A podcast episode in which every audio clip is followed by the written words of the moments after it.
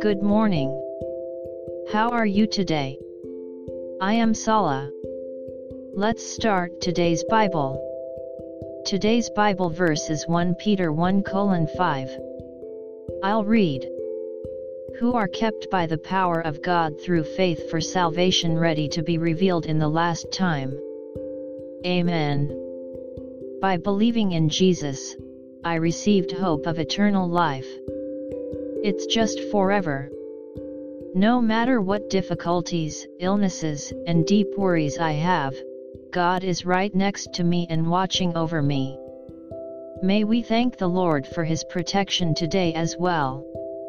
God bless you. See you tomorrow.